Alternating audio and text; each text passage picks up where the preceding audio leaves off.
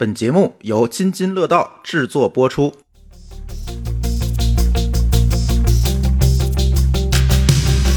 各位听友，大家好，这又是科技乱炖。这期科技乱炖跟大家聊聊羊了个羊，哎，这游戏是不是把你们都逼疯了？怎么样，两位高老师玩没玩？我看见别人玩了，这个必须得感受一下，爱不爱玩另说。但是这么火，你不你不感受一下，没法跟别人聊天了呀。你打到第几关呢？我第二关肯定的，至今没过去嘛。就是如果把那个就那个很少的那个是练手，那是第一关的话，那肯定所有人都是第二关。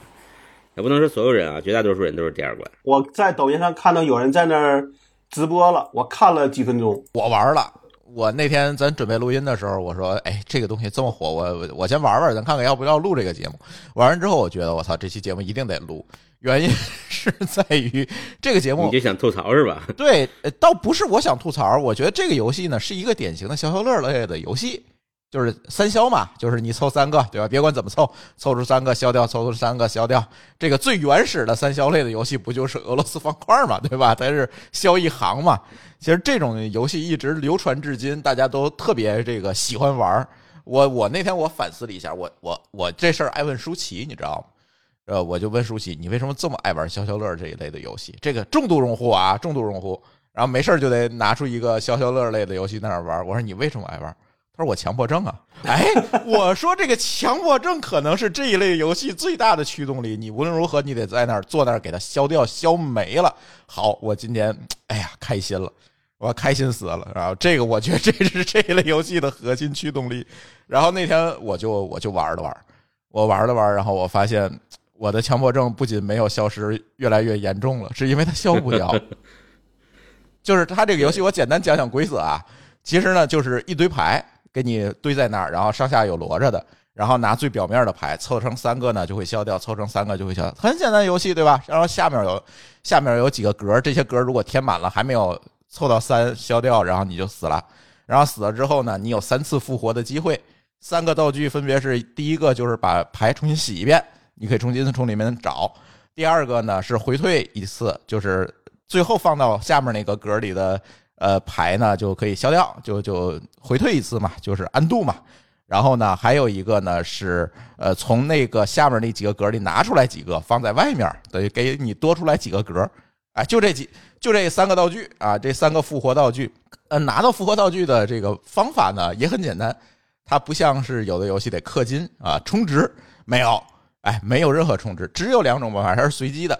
一种办法呢是把你的这一个游戏转到你的好友群，或者转给你的好友，但是呢，因为微信小程序的机制带来，这是一个小程序的游戏啊。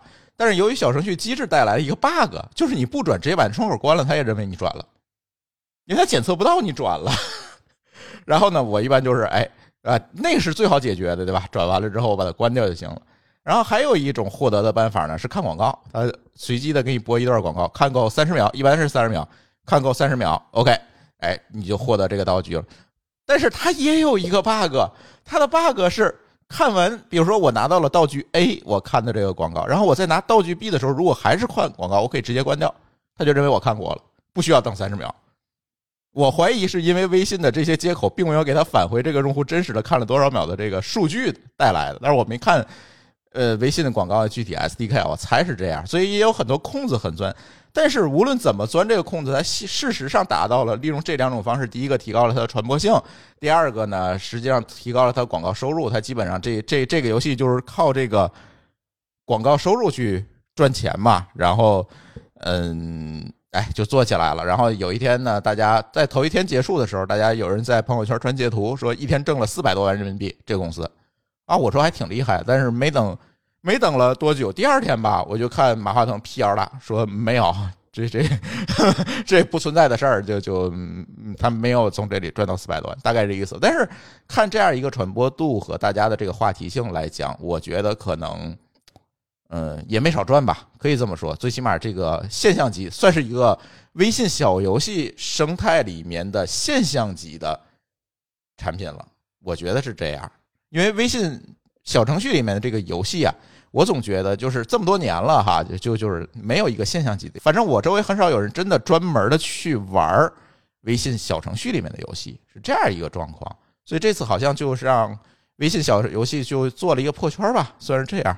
对，然后呢，我觉得这里他为什么能做成，也很多人分析哈，我我也刷刷网上大家的分析，就是说各种都有。但是有一种观点我是比较同意的，一会儿两位高老师可以给我补充你们的观点啊。有一种观点我是比较同意的，我觉得这个所有的游戏都一样，手游都一样，游戏其实也一样，除那些三 A 大作以外啊，大投入大产出的这种三 A 大作以外，很多的这种小型的游戏的成功，其实绝大多数是取决于运气，踩到了某个点儿上，哎，这个东西传播就上来就火了，可能是这样。当然，我不是大家都知道啊，我们所有听友都知道，我不这么爱玩游戏，就玩的游戏很少，所以可能我说的观点也有所偏颇。但是给我看来的这个感觉，因为虽然我不玩游戏，但是我认识很多做游戏、做游戏公司的朋友，给我的反馈更多的也是我们基本上就是在押宝做这些事情。有努力吗？有产品上有，肯定有，但是能不能成，跟运气的成分的相关性要比别的行业要更高，只能这么讲。我自己觉得说，现在游戏它有时候是你说这个运气啊，有时候是要踩到这个点儿，是指的那个，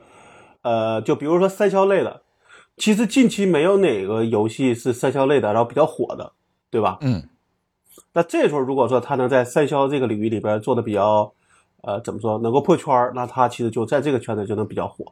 嗯，就跟电影一样，如果最近都是某个类型的，那你这个片子再精良，可能也很难能让大家去看了，因为审美疲劳。你觉得还是弥补了一个品类上的一个空档？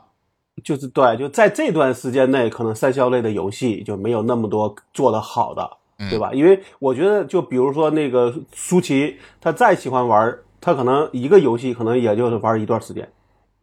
我倒是总看见他打开消消乐在那玩儿。但我觉得可能是不同的吧。呃，回头我采访一下他。他他现在呢？现在主要是太忙了，你知道这个人啊，打工的时候一般都比较闲，创业的时候就没工夫玩了。我说说我的一些看法啊，就是首先呢，这个消消乐三消游戏啊，其实你别看都是广义上的都是三消，但其实还挺不一样的。嗯啊，我玩了这个这个这个叫什么羊了个羊之后啊，然后我马上又去玩了几把这个开心消消乐。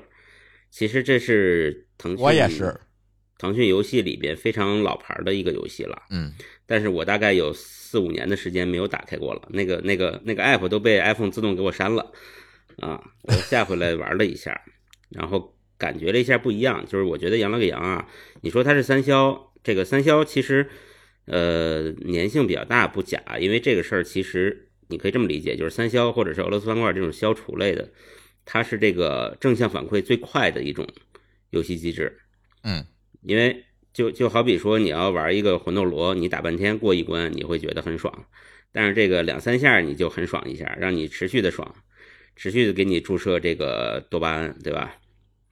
所以这个这个消消乐让人欲罢不能，其实挺正常，就不管任何形式的消消乐。但是羊了个羊呢，确实和传统的三消不一样，传统三消都是一张平面的或者奇怪的地图，你横着移动也好，还是怎么也好去消。但是它这个呢，其实还会有一种，因为你看不见全貌嘛，嗯你下边的东西你还要猜，而且不是有一个说法说世界最大的骗局是什么？就是你以为你这个你这个奶瓶下面是一个火把，结果发现底下还隔着三层。对，对，这这个这个羊羊羊的这个里边还让你感觉到你无法掌控的一些东西，嗯就是就比如说传统的消消乐也好，是俄罗斯方块也好，你都是感觉偏技术流，哪怕不是技术流，而是普通的平面移动那种，你不行就是不行了，你很你你你你没有什么可赌的，对吧？嗯但是这个通常你到最后一个格的时候，你总想赌一下，啊，所以它还是我觉得在机制上是有一些创新的，它不是重复了一个过去的三消的一个简单的玩法。嗯而且另外一个呢，就是我觉得这个这个游戏啊，虽然咱不知道它的开发的设计的背景，但我觉得它很多点都是踩中了这个传播的要素，而且又不是很过分。举例子来说呢，就是你看它让你看广告获得道具，你每局也只能每个道具只能获得一次，对吧？就算是付费获得道具，你也不可能，就是你也我相信他也不会让你说你一直花钱也可以一直可以获得道具，而且就刚才说的那种让你最后摸不着头脑，想去猜的猜一下下边是什么，下边的东西都看不见。我觉得其实降低了它这个游戏的开发难度，因为好多人都说其实有有的局是解不了的。然后你解不了，你又一洗，你洗完了以后，你也不知道能不能解，反正就一直往下硬着头皮玩下去。因为我记得好像是，比如像像那个 Windows 那个空档接龙，对吧？那种有点像类似的这种小小游戏，但是它是有一些数学证明，说我每局都可解。对，但是空当接龙也好，扫雷也好，其实都是一定有解的。对，我觉得当然了，以前觉得他们那个还挺牛逼，说这个东西有可能好几十万种组合，怎么可能每个都有解？他怎么知道的？我还思考过这个问题。但是这个事儿呢，其实羊了个羊这个东西，它压根儿也没承诺一定有解，而且反正你也解不开，就这样了。这个让大家挑战起来又很有难度，所以又又产生了这个这个就是破圈了。这次特别有意思的是，我在抖音上看见了大量的传播，有很多大 V 在拍视频，或者在直播说这个事儿。我不知道这是他们的一个营销行为，还是说大 V 自发的去做的这件事情。但是呢，有意思的点，我在想这个有意思的点，这次实际上是抖音赋能了微信了，实际上是从抖音把很多人带到带到了微信的小游戏里面去了。以往都是反过来的，以往是反过来的，或者说以往这个微信最日防夜防就是防这个事儿。你看没错你像发个抖音视频到微信群里头，那个费劲。嗯，对，所以这次反而感觉到好像是抖再从抖音往微信导流这个感觉，给我们的一个感觉。而且后来发现，大家就发现了被骗了嘛。就刚才某高老师说的这个点，发现被骗是怎么发现呢？就是有好事的程序员，你知道吗？这好事的程序员就开始抓包，说你这个牌到底怎么发的？然后我 大家就发现，他发牌是一个非常简单粗暴的办法，就是一个纯随机。简单来讲吧，就是一个纯随机，就是从服务器取的花色，然后到了本地乘三打散，然后就堆在那儿了。那在这种情况下，他不可能每一个都有解，甚至无解的可能性反而更大。就是他并没有去做一个回归的计算，说 OK 这局一定有解，我才把牌发给你，没有。所以大家都觉得自己被骗了嘛，就是被骗了，看了好几晚上的广告，然后帮他获得了好多广告收入。最后吐槽的我我看很多啊，很多吐槽。当然了，这句话说回来，就是像刚才某个老师说的，不一定每个游戏都有解，对吧？这个是一定的。对我开发者没有这样一个义务设计成一个一定有解的游戏，这是一定的。但是关键是在于你给了游戏的参与者是一个有解的假象，也就是这个如果无解，一定是你的智商问题，这不是我的设计问题，给你给你的是这样一个假象，然后就逼迫着你啊看各种广告啊啊各种往下走。幸亏没有氪金，但是我觉得没有氪金这件事情是因为它这个东西真的无解。如果有人大量的氪金完之后充了好几万，然后发现这局真的无解的时候，你猜会发生什么？我氪金肯定是想要通关嘛，我氪金不是想继续玩下去，这是两回事儿。所以如果发到最后发现，哎，我我那样就发现，最后剩五张牌的时候，他就是凑不上。我觉得我已经玩玩的够到底的啊，就剩五张牌，我我凑不上了已经。那你说他有解无解？我不觉得是我玩的这个策略有问题，而我也没法证伪。但是从这些无聊的程序员们去那个反编译的程序里面来看，确实是这种可能性是居多的。这不是我的问题，这不是我智商的问题，对吧？这这一定是我运气的问题，就是说我能不能获得它一个好的发牌的序列，有解的系序列。你要你如果说要设计一个在数学上有有解，肯定有解的一个游戏啊，我觉得还是挺难的。你也不要苛求一个小游戏的开发者，人家还是个个人开发者，至少认证里边写的啊。那那这个这个要干这么多复杂的事儿，所以我觉得不要不要有这种期待，说哦，游戏提供者都是数学家，他提供一个机制，这机制一定有解，还可以给我数学上提供证明，那不可能。但是确实是大家都觉得被骗了，是因因为以前玩别的游戏的时候，往往能够有解，或者是一般来讲，我无解的可能性，可能我更多的可以更直观的认为是我自己的问题，比如开心消消乐，是吧？我就可能认为自己手速不行啊，太太冒的这个游戏也没有太冒的，就能一直玩下去，反正最后就就堆满了，你就完蛋了。因为那种那种名牌的三消，如果无解的话，它会自动给你洗个牌，对，对对吧？因为它是名牌的嘛，你这是暗牌，你说不清楚。也不能叫也不能叫暗牌，其实他也能，只是他可能就没做，就是他发他只要便利一下发现没有解，他就给你重新洗。其实这个我觉得是比较简单的。我觉得不简单。你想，一个牌摞着牌的一个东西，你那上面的牌的总数就是少，你就比如说你叫三个，那至少是三的，呃，比如说你至少是三个牌的这个三张吧。比如你要只有两张，那可能就是无解啊。你都是两张，那肯定是无解的呀。对，那你是一种无解的办法，一种无解的可能。你就是你就穷举一些情况吧，我觉得没有那么难。对，因为你还有压着的，你可能拿不出来。对，你不知道但是这个游戏肯定知道啊。我理解老高意思，老高是说，在这个局面无解的情况下，他重新把牌翻一遍就好了嘛。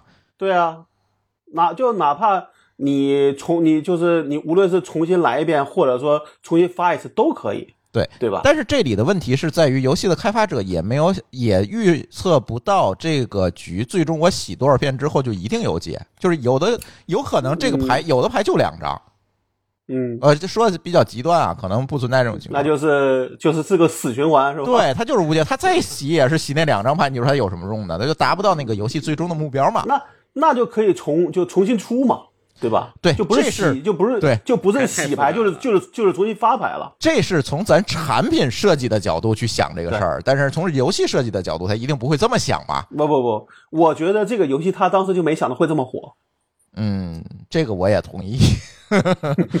就是就就跟说你做了一个测试版出来，想给大家看看，结果这个测试版它就火了。反正从整个玩家的心理的角度上来讲，这个游戏挺令人不爽的。所以我也能看见，在我们录音的今天，我们会发现这个游戏的热度在持续的下降。大家不玩了嘛，就是你别耍我了，就不玩了。但是据舒淇反映，在昨天的时候，这个游戏降低难度了。啊，降低难，但是是不是变得真有解了？我不知道，我就没再试，太浪费时间了。你知道这个这这个，我觉得其实大家觉得这个东西浪费时间，还是因为觉得看了广告，然后就发现最后没解了，所以可能大家觉得自己比较不爽，对呀、对吧？对呀、但是我给你我给你举个例子啊，我有段时间我刚上班的时候，有的那都是零几年呃那个九几年的时候，那时候有段时间痴迷玩那个俄罗斯方块，嗯，其实俄罗斯方块也不一定是有解的，他出的牌我相信也是随机的，对，但是呢方块不一定有解。但很多时候你不是去怪说他出的那个方块对不对，而是你觉得你的速度没跟上。对，是我手速不够。对，对，那那但是这个呢，就因为他不拼速度，拼的是脑子。好，你就会说，有时候你就觉得是我脑子够，是你的牌出的有问题。是我的智商被你侮辱了。哎，对对对，那这种情况下呢，有时候就是，但是呢，因为这个游戏可能不像说那种，呃，三消大作会他做的会比较精细，比如说不管是一个团队，或者是呃这个打这个打磨三个月，对吧？他可能会想说这个游戏能火一年，那他肯定是各种情况都会考虑到。但他这种情况可能弄弄不好，假设就一个人做了一个礼拜做出来的东西，那可能你那你想他不可能想的那么长远的。嗯，但是我跟你讲，你这个三消大作，开心消消乐，我我又体验了好好几十关。昨天，我觉得无聊。我觉得他们进入了一个误区，他还不如这个羊了个羊。你知道那里边道具之复杂，这个玩法之繁多，就是你明明就是一个三消，对吧？大不了这地图上搞复杂一点儿，这好呢，你们要去玩一下就知道了。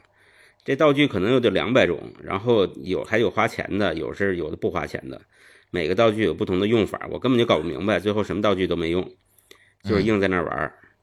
我觉得他们已经已经魔怔了。那个是奔着所谓复杂度做的，对吧？就他会给你设计关卡，给你设计这些道具，会给你设计一些音效，甚至这个画面的精细度，在这个上面花了大量的精力和玩法的这个所谓的能让你体验比较好的，包括咱刚才说的洗牌嘛，对吧？对，我觉得就是像开心消消乐这种团队，恐怕是不知道里边有多卷，给卷成这个样子。呃，我印象中说有前几年，可能不是这几年，可能是大概五年前，我记得那时候每年都有三消的游戏出，甚至会到处做广告。因为我订了几个游戏的这个费的嘛，对吧？他们就是经经常会他们写说，哎，又某某某某什么公司又推了一个三消大作，怎么怎么样。但是我其实最开始我还去试试，但后来发现，就像这个毛高冷说的那个样子，他就卷到说。比的是你画面清晰度，比的是你的这个道具有多少，比的关卡有多多。这个时候其实就没有意思了，因为他琢磨的不是玩法。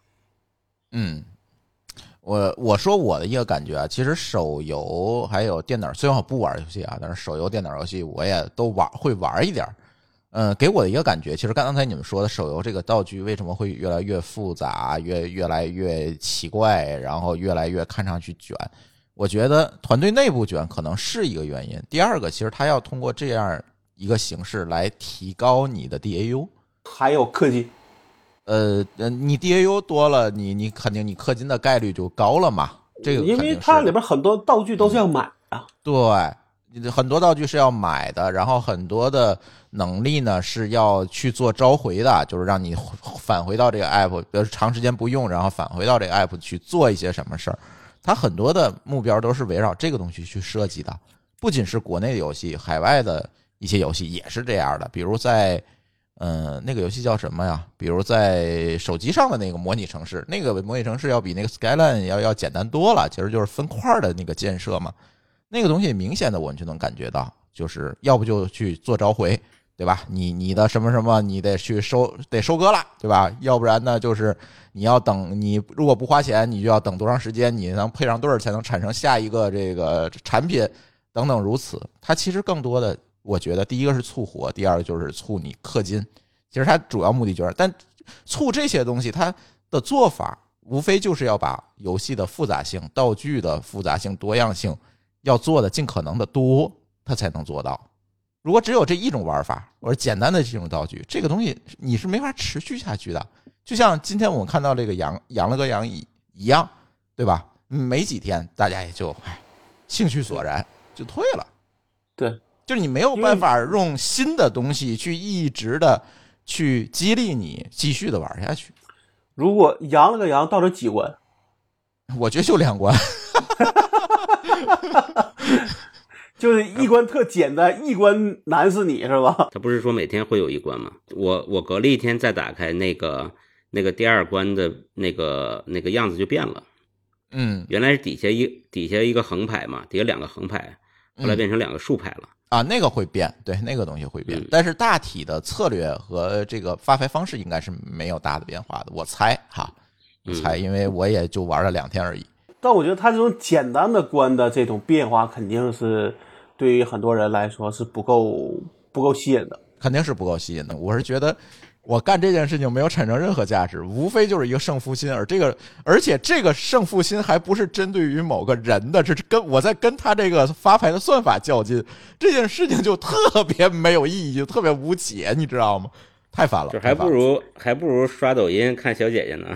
对我那还叫人间观察呢，对吧？我还能看见这个世界的多样性，甚至还能看看我们家隔壁的小区有没有风。这这个有什么用啊？这个这个叫游叫游戏人间。嗯，这我觉得这就是一个典型的更恶劣的。大家都说抖音啊等等这些东西是奶头乐，我觉得这是一个更恶劣的奶头乐，简直是太无聊了。这件事干的。但我觉得啊，就是我在上一段时间对游戏比较痴迷的时候，就是玩那个塔防。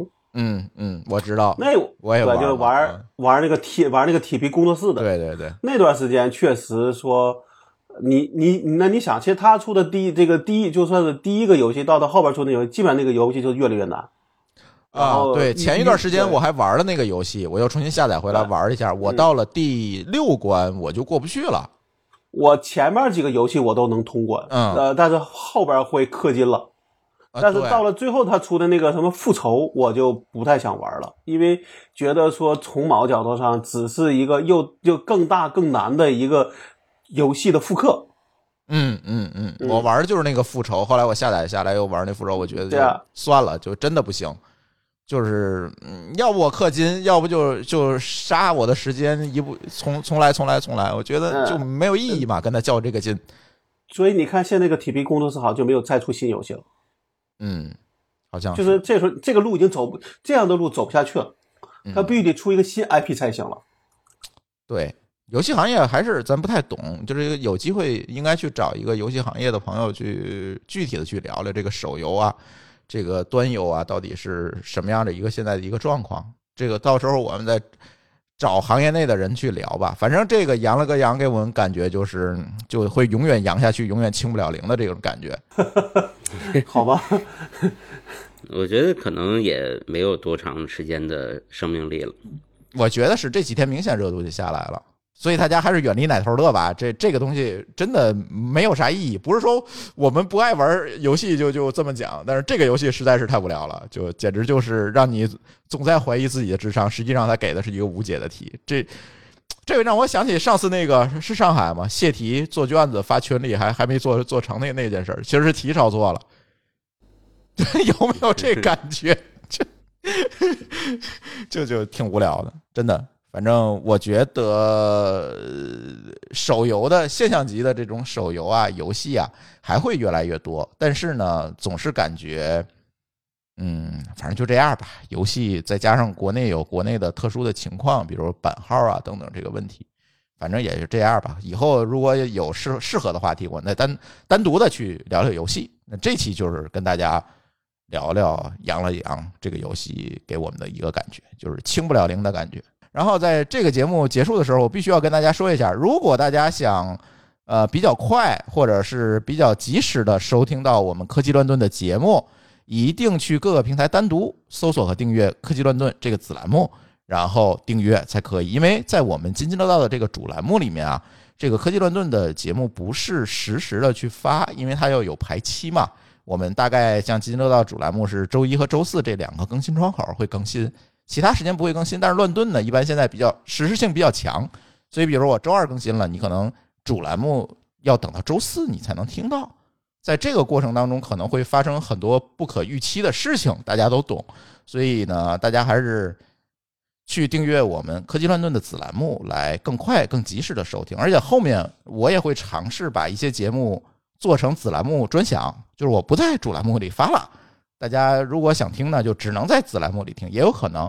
所以也提醒大家呢，去各个客户端，就是泛用型的客户端啊，小宇宙也好，苹果博客也好，等等这些泛用型客户端单独订阅和收听，呃，会比较好啊，会比较快的收听到我们的节目。对，一定要第一时间收听，因为我们这个节目特别容易被下架。对，然后呢，下架我就得改，然后呢就得被逼掉一些东西，然后大家再听呢就觉得很奇怪，这个节目就怎么你们说的前言不搭后语？大家注意了，如果我们前言不搭后语，一定这个节目是被删过的啊，不是我们的原因啊。这个这个容易被下架也成为了节目的卖点，这个也是对了。行，那我们的这一期节目就先跟大家聊到这里，感谢大家收听，我们下期节目再见，拜拜，再见，拜拜。感谢您收听本期节目。本期播客节目由津津乐道制作播出。你也可以在我们的官网 d a o 点 f m 找到我们的更多内容作品。如果您喜欢我们的节目，欢迎在微信、微博、朋友圈等社交媒体转发分享。您的分享对我们而言十分重要。如果您希望与我们互动，可以关注我们的微信公众号“津津乐道播客”，天津的津，欢乐的乐，道路的道。在关注后按提示操作，即可加入我们的听友社群。